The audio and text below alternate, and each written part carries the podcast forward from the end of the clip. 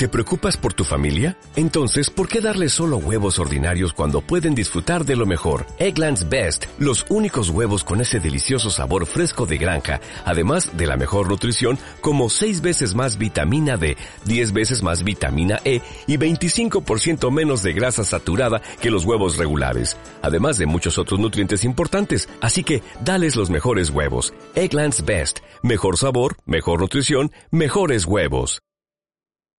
Come here, baby. You know you drive me up a wall the way you make good for all the nasty tricks you pull.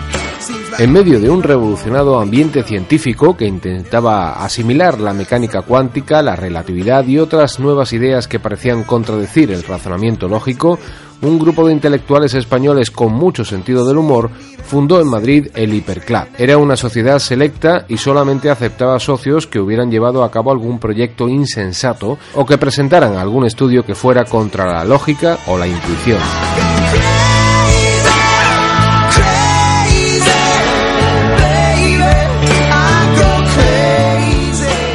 Sus reuniones solamente se tenían en cuenta ideas y proyectos disparatados, como por ejemplo la propuesta del aviador José Rodríguez Díaz de Lecea de perseguir a butardas hasta derribarlas con las alas de un aeroplano, o la transcripción al verso en castellano del Tratado de Mecánica Celeste del científico Laplace, que hizo el aviador vasco Legorburu.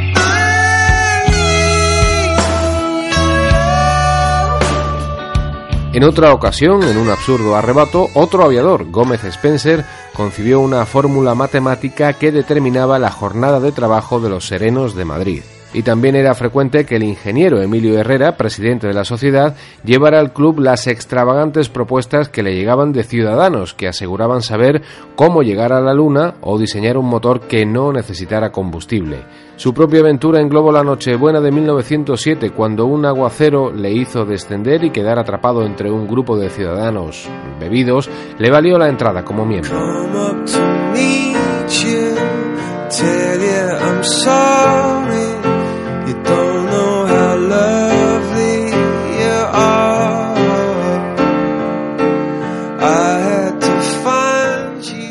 Una de las cartas que Herrera compartió con sus colegas del club exponía con detalle un sistema para llegar a la estratosfera que aprovechaba el peso de los pilotos y pasajeros gracias a un sistema de émbolos.